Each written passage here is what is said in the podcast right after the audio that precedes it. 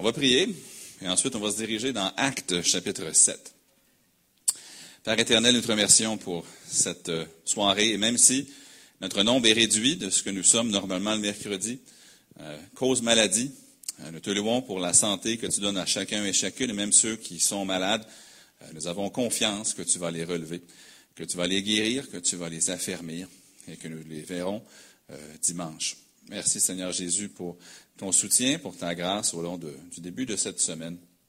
Merci pour ta protection aussi, malgré les vents, malgré la circulation, pour tous ceux qui ont pu s'assembler ce soir et pour ceux qui nous suivent en ligne à cause d'empêchement de pouvoir être ici ce soir. Je te demande ta force sur eux, ta bénédiction. Nous les nommerons plus tard, mais pour l'instant, euh, je te prie pour chacun et chacune afin que tu combles leurs besoins sur le plan physique, sur le plan spirituel, matériel, et que nous, tu puisses affermir notre foi par tes interventions et tes rappels dans nos vies. Maintenant, sur le message de ta parole que nous allons voir tout de suite, euh, je prie que tu puisses m'aider à être un encouragement, puis que les rappels que, ta parole, que l'Écriture contient, puissent euh, résonner dans nos cœurs le restant de cette semaine et de cette soirée, évidemment. Je prie au nom du Seigneur Jésus. Amen. Allons dans Acte chapitre 7 ce soir. Dans Acte chapitre 7, Acte 7, c'est un passage que j'apprécie à cause de la hardiesse euh, du diacre Étienne. Étienne qui était persécuté pour euh, sa foi et il a l'occasion de prêcher un dernier message aux Sanhédrins et aux Juifs qui sont assemblés. On sait comment ça va se terminer. Au bout de son courage, Étienne va aller rejoindre son sauveur. Euh, Monsieur Godfrey, ce week-end, il me parlait de de plusieurs personnes qui servent avec la mission, qui sont décédées cette année, mais il utilise toujours l'expression il est allé rejoindre le Seigneur. C'est la façon qu'il exprime toujours euh, le décès. Il est, allé, être avec le Seigneur. Il est allé être avec le Seigneur. Et ici, Étienne est allé être avec le Seigneur. Et je, je rends gloire à Dieu que même si je ne connais pas l'avenir, je connais la fin. Et que la fin, c'est que je vais être avec le Seigneur, soit par la mort, soit par l'enlèvement. Et ça nous donne cette consolation. Mais avant de rendre l'esprit, Étienne dit dans les versets 51 à 53 dans Actes chapitre 7, il parle au peuple juif, il dit, Homme au cou raide, incirconcis de cœur et d'oreille, vous vous opposez toujours au Saint-Esprit. Ce que vos pères ont été, vous l'êtes aussi. Là, il dit au verset 52, Lequel des prophètes vos pères n'ont-ils pas persécuté? Ils ont tué ceux qui annonçaient d'avance la venue du juste, que vous avez livré maintenant, et dont vous avez été les meurtriers. Vous qui avez reçu la loi d'après des commandements d'anges et qui ne l'avez point gardée. On peut continuer un peu. En entendant ces paroles, ils étaient furieux dans leur cœur. Ils grinçaient des dents contre lui, mais Étienne, rempli du Saint-Esprit et fixant les regards vers le ciel, vit la gloire de Dieu et Jésus debout à la droite de Dieu. Et il dit, Voici, je vois les cieux ouverts et le Fils de l'homme debout à la droite de Dieu. Je vais attirer votre attention au verset 52. Il dit, Ils ont tué ceux qui annonçaient d'avance, remarquez, la venue du juste. À ce temps-ci de l'année, on entend beaucoup de chants de Noël. Vous allez au centre d'achat, ils commencent déjà à jouer des chants Des chants de Noël. Même prenez euh, peut-être un ascenseur quelque part, même si c'est juste instrumental, peut-être avoir de la musique de Noël à la télévision, partout. Et ça agace certaines personnes et ça en encourage d'autres. je me souviens, il y a quelques années, j'avais remarqué un des journalistes de la presse, qui est aujourd'hui un député pour Québec solidaire.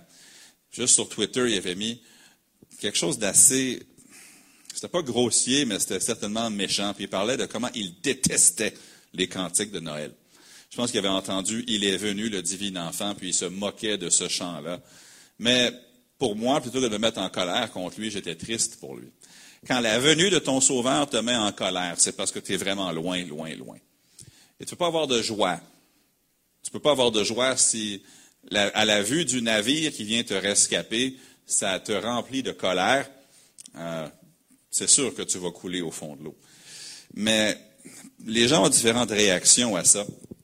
Et puis, si vous connaissez la clinique Mayo aux États-Unis, c'est une sommité médicale, du moins qui a une bonne réputation.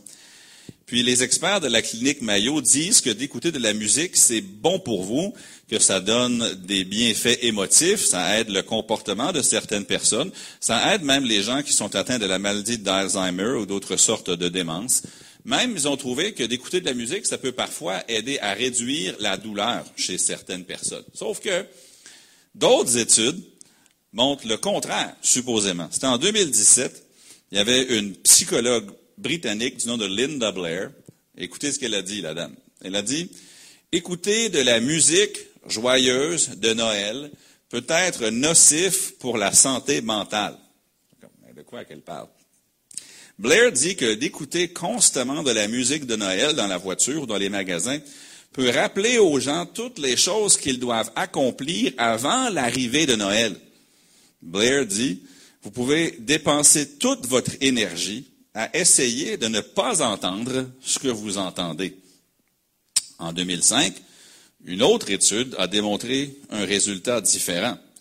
Lorsque la musique de Noël était combinée avec des odeurs qui rappelaient la saison de Noël, les gens avaient une envie de magasiner, imaginez-vous. Mais cette dame-là, c'est ce que je veux retenir ici dans cet exemple-là. Remarquez cette dame. Elle dit, écouter de la musique de Noël peut être nocif pour la santé mentale parce que ça vous rappelle toutes les choses que vous devez accomplir avant Noël. Ça, ça prouve que ça, c'est plus un témoignage sur Madame Blair que sur la musique de Noël. Ça nous montre que cette dame-là, elle substitue ce qu'elle fait pour célébrer à la raison même de la saison. Il n'y a rien de stressant à recevoir un sauveur. Il n'y a rien de stressant à célébrer le Fils de Dieu. Il n'y a rien de, stressant à célébrer l'Éternel. Maintenant, essayer de gaver son cœur de choses pour oublier l'Éternel, ça, oui, ça peut être une grande source de stress. Mais Mme Blair avait complètement renversé la chose. Mais il y a des gens qui, à l'approche de Noël, je comprends que la Bible ne nous dit pas de célébrer Noël. N'empêche qu'à Noël, les chrétiens, ceux qui connaissent le Seigneur Jésus, nous célébrons la venue de notre Rédempteur. Et le message de la venue de Jésus, il a toujours été présent. Même avant sa venue, les prophètes en parlaient. Depuis sa venue, ceux qui annoncent l'Évangile en parlent. Et aujourd'hui, le message que nous proclamons en 2022, c'est que sa deuxième venue approche. Alors, il faut profiter des bienfaits de sa première venue avant que sa deuxième venue ne vienne. Parce que la deuxième venue, elle pourrait arriver d'un instant à l'autre. Et lorsque l'enlèvement va survenir, et sept ans plus tard, la deuxième venue du Seigneur Jésus visible cette fois-là, seulement ceux qui auront reçu son salut qu'il a pourvu à sa première venue seront heureux de le voir. Parce que pour les autres, ce sera un terrible moment, y inclut la fameuse Madame Blair. 1 Corinthiens chapitre 11 et le verset 26 nous dit, car toutes les fois que vous mangez ce pain et que vous buvez cette coupe, vous annoncez la mort du Seigneur jusqu'à ce qu'il vienne. Notre travail maintenant, c'est d'annoncer ce qu'il a fait à sa première venue, parce que sa deuxième venue s'en vient bientôt, et lorsque cette deuxième venue sera venue, eh bien, il sera trop tard pour ceux qui n'auront pas cru. Et annoncer sa première venue, mais pas seulement sa naissance mais sa mort, son ensevelissement, sa résurrection, c'est notre tâche en tout temps et dans les semaines qui vont venir, eh bien, nous aurons une occasion particulière. J'aimerais qu'on remarque très simplement, j'ai juste deux points ce soir. Le premier, c'est on ne doit pas s'opposer à son message. Maintenant, vous dites, écoute, tu parles à des chrétiens ce soir. C'est certain qu'on ne s'oppose pas à son message. Remarquez au verset 52. Il dit, lequel des prophètes, vos pères, n'ont-ils pas persécuté? Ils ont tué ceux qui annonçaient d'avance la venue du juste, que vous avez livré maintenant et dont vous avez été les meurtriers.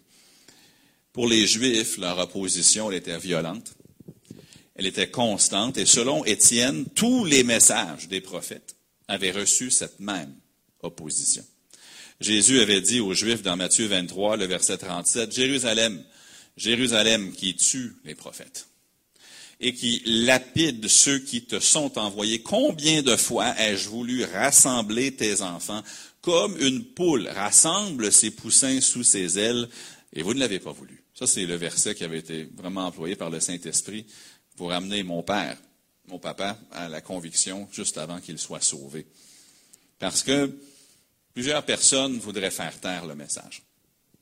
Dieu veut diffuser le message. Il envoie le message. Il a envoyé des prophètes. Il a envoyé des gens pour l'annoncer. Qu'est-ce que les gens de Jérusalem faisaient? Il les lapidait.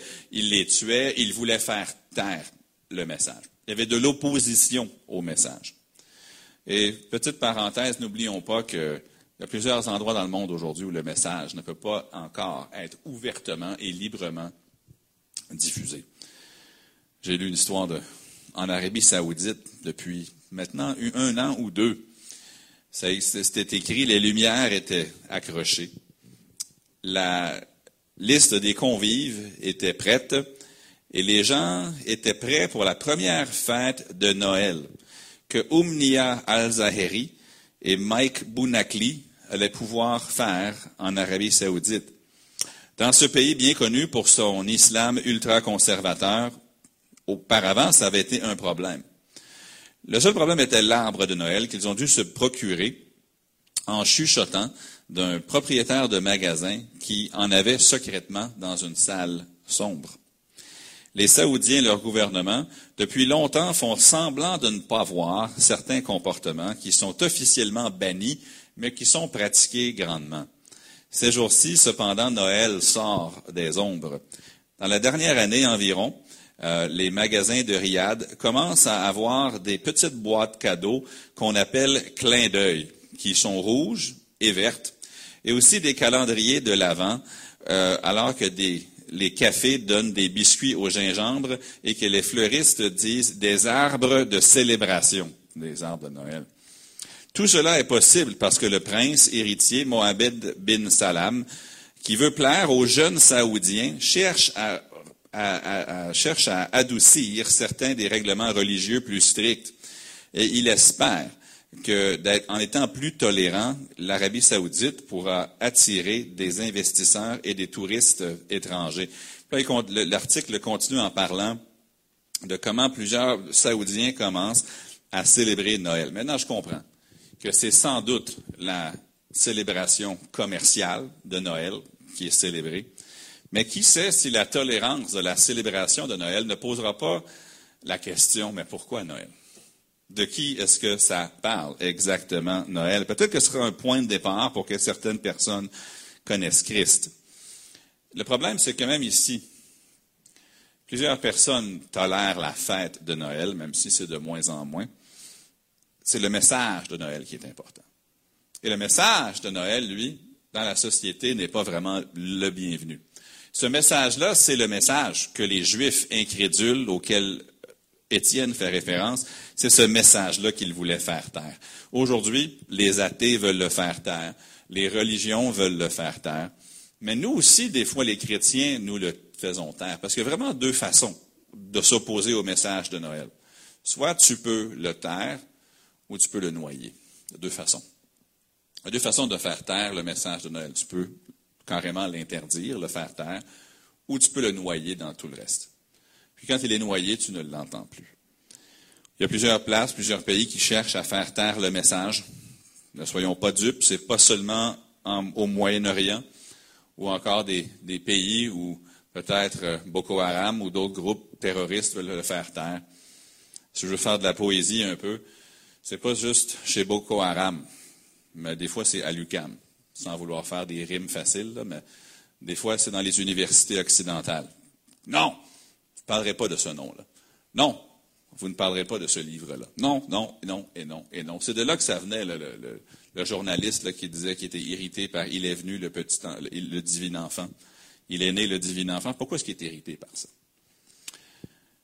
L'hostilité contre l'Évangile, ça se retrouve partout, puis que le Seigneur nous donne la hardiesse de, prêcher l'Évangile. 2 Timothée 1, le verset 7 nous dit que ce n'est pas un esprit de timidité que Dieu nous a donné. Au contraire, son esprit nous remplit de force, d'amour et de sagesse. Puis j'espère que dans les prochaines semaines, vous aurez l'occasion de partager Christ. Je vais en parler tantôt. Aujourd'hui, j'ai eu l'occasion pendant environ 60 minutes de témoigner en long et en large un jeune homme universitaire, mais ce courage-là, ça vient de la présence du Saint-Esprit qui est en nous. Si nous n'attristons pas l'Esprit, si nous vivons en dépendance envers lui, l'Esprit nous aide à avoir le courage de prêcher Christ, d'avoir l'amour pour le faire, d'avoir la sagesse pour quand et comment le faire aussi. Mais même si en tant que chrétien, on ne veut pas faire taire le message, on doit être prudent aussi de ne pas noyer le message. Madame, la madame britannique à laquelle je faisais référence avec sa fameuse étude qui disait que les cantiques de Noël causent du stress, c'est parce que cette dame-là, elle se noie. Elle se noie dans les cadeaux. Je ne suis pas contre les cadeaux. Elle se noie dans les décorations. Je ne suis pas nécessairement contre les décorations. On va en avoir ici aussi. Mais ces choses-là ne doivent pas noyer le message. On le noie parfois dans nos activités, dans nos poursuites, dans nos passions. Parfois, on le noie dans nos calendriers, dans nos paniers, même nos paniers euh, Amazon, peu importe, on peut le noyer.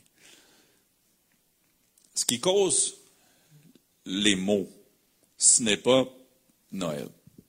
Ce qui cause les mots, M-A-U-X, c'est de ne pas faire place à Jésus.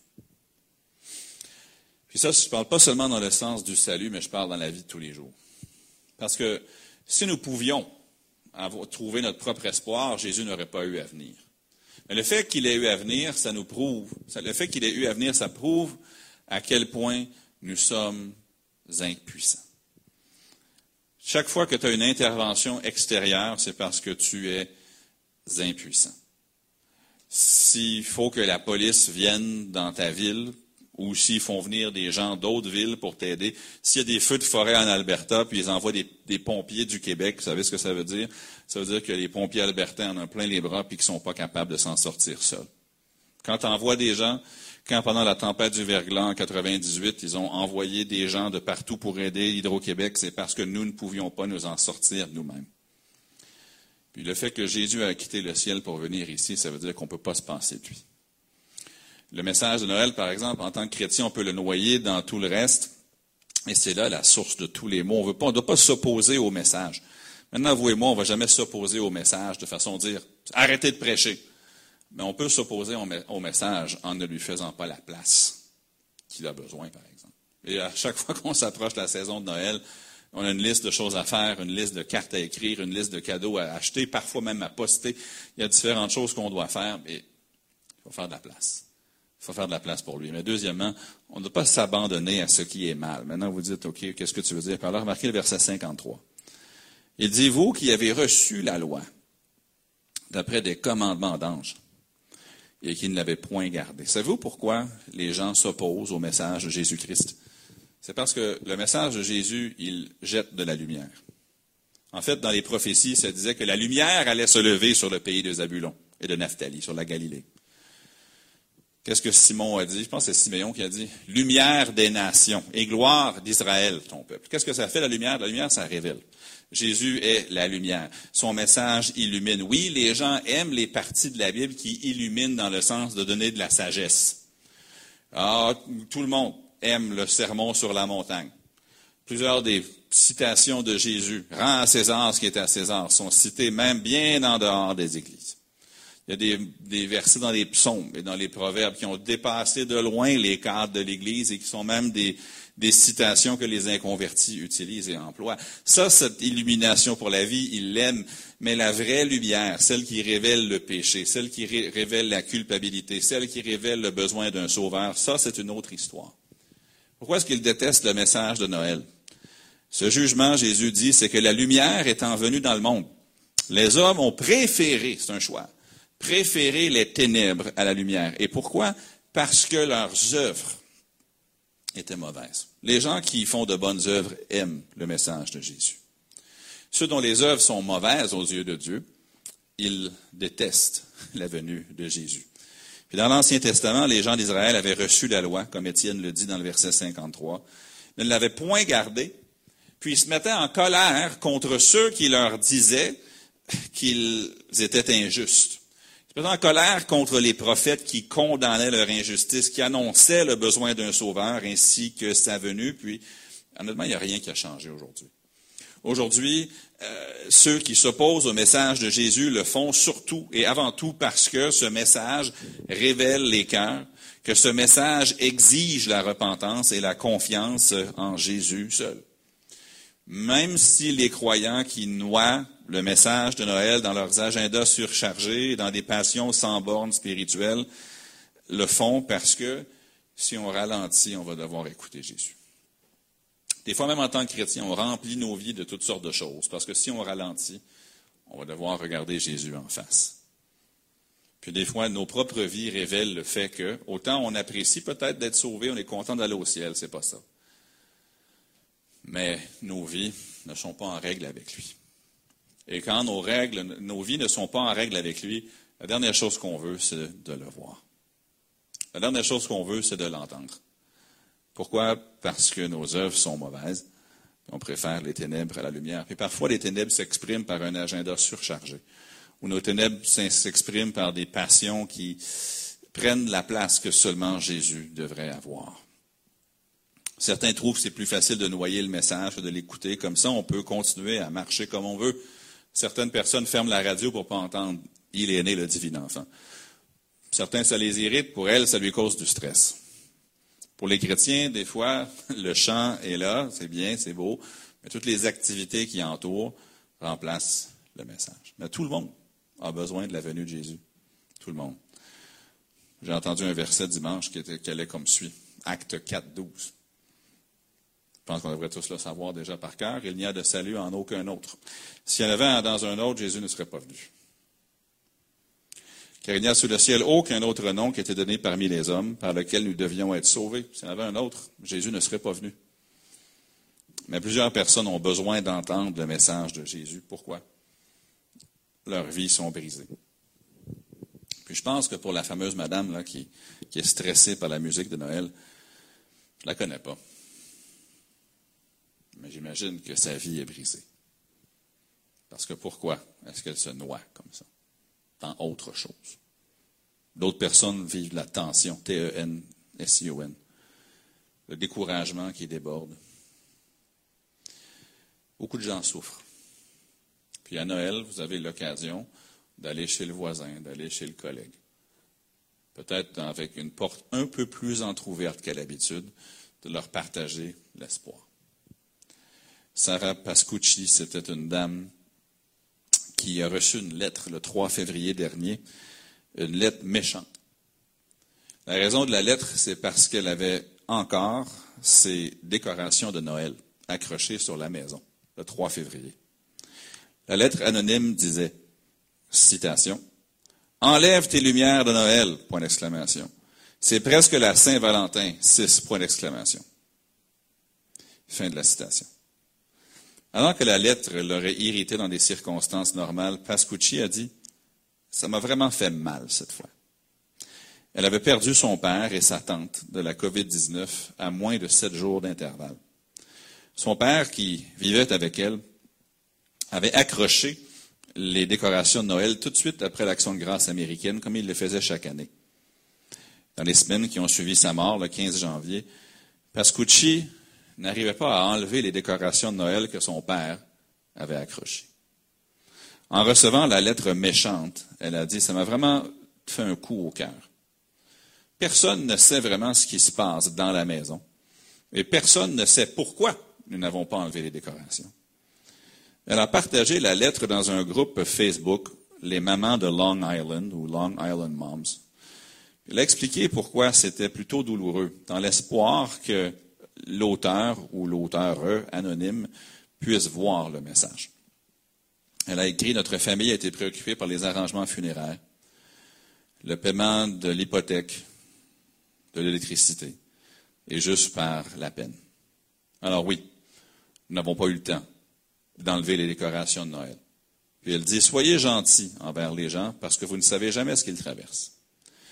C'est-à-dire la communauté a été absolument scandalisée Quelques minutes après qu'elle ait partagé son post sur Facebook, des douzaines de messages ont rempli la boîte de réception de Pascucci. Des voisins ont envoyé des cartes à la famille Pascucci, des fleurs, des repas, et même une page de levée de fonds a été créée pour aider à couvrir les paiements hypothécaires et les coûts de la funéraille. Outre les actes privés de gentillesse, ce qui a le plus étonné Pascucci, c'est que plusieurs voisins ont commencé à remettre leurs décorations de Noël pour qu'elle ne soit pas la seule avec des décorations de Noël. les résidents du village de Bethphage sont même montés dans leur grenier pour sortir les décorations qu'ils avaient déjà arrangées pour la saison. Et en début février, ils ont tous redécoré leur maison pour Noël. Même si la saison de Noël est passée, on peut voir sur les, rues de Bethphage les ornements de Noël festifs en soutien à une voisine qui souffre. C'est l'occasion de l'année de savoir que les gens souffrent. Pourquoi est-ce que Jésus est venu? Il est venu pour chercher et pour sauver ce qui était perdu. Il est venu pour partager notre souffrance.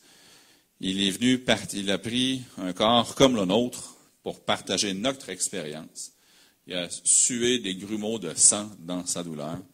Il a dit, mon Père, s'il est possible que cette coupe s'éloigne de moi, cependant non ce que je veux, mais ce que tu veux. Il a partagé notre douleur, il a partagé notre peine, il a pris nos péchés. Puis on doit se rappeler que la raison qu'il l'a fait, c'est à cause de tous les gens dans le monde qui ont besoin de lui. Et ça, c'est tout le monde. En tant que chrétien, on doit être sensible aux gens. Oui, on peut inonder notre décembre d'activités, on peut inonder notre décembre de festivités, de cadeaux, de ci, de ça, de ci, de ça, de ci et de ça. Mais on ne peut pas se permettre d'oublier qu'autour de nous sont des gens qui ont fêté, ce n'est pas ce qui va les aider. Ce qui va les aider, c'est Jésus. Et nous, on ne peut pas noyer le message dans nos activités puis oublier de le partager avec d'autres. On doit se rappeler que la saison est là à cause de, comme le verset le dit, la venue du juste, verset 52. on ne s'oppose pas au message, on ne peut pas se permettre de le noyer non plus. Parce que qu'il soit étouffé ou qu'il soit noyé, le résultat est le même. Il n'est pas prêché. Parce que les gens ont besoin dans leur souffrance. Puis honnêtement, j'ai aucune statistique pour le dire, autre mon impression personnelle. Je pense qu'il y a plus de gens qui souffrent aujourd'hui qu'à pareille date il y a trois ans. Honnêtement, le monde ne s'améliore pas. Lundi soir dernier, j'avais amené Eden à son cours de karaté. Il est ceinture blanche. Daniel, à l'âge de 7 ans aussi, était ceinture blanche. je suis retourné voir les vidéos puis les photos de quand Daniel avait commencé. Puis l'année a commencé il y a sept ans. Pendant que je regardais les comportements des enfants, même cours, même endroit, même école, tout. Les gens sont pires qu'il y a sept ans. Les petits-enfants se comportent pire que les enfants il y a sept ans. Les mamans sont plus à bout qu'il y a sept ans. Les gens sont plus en colère qu'il y a sept ans. Le propriétaire est plus moins euh, joyeux qu'il y a sept ans. Le monde a changé. Puis quand j'étais assis là, je regardais les gens, puis je le comparais il y a sept ans auparavant, je dis waouh. C'était honnêtement visible. C'est pas juste parce que c'était une mauvaise journée, c'est tout le temps comme ça. J'avais jamais vu autant d'enfants qui s'écrasaient puis que les mamans allaient s'asseoir avec eux en plein milieu du cours de karaté. Oh, pauvre petit, quand l'enfant est juste rebelle puis est en train de désobéir au prof. Et puis honnêtement, c'est plus pareil.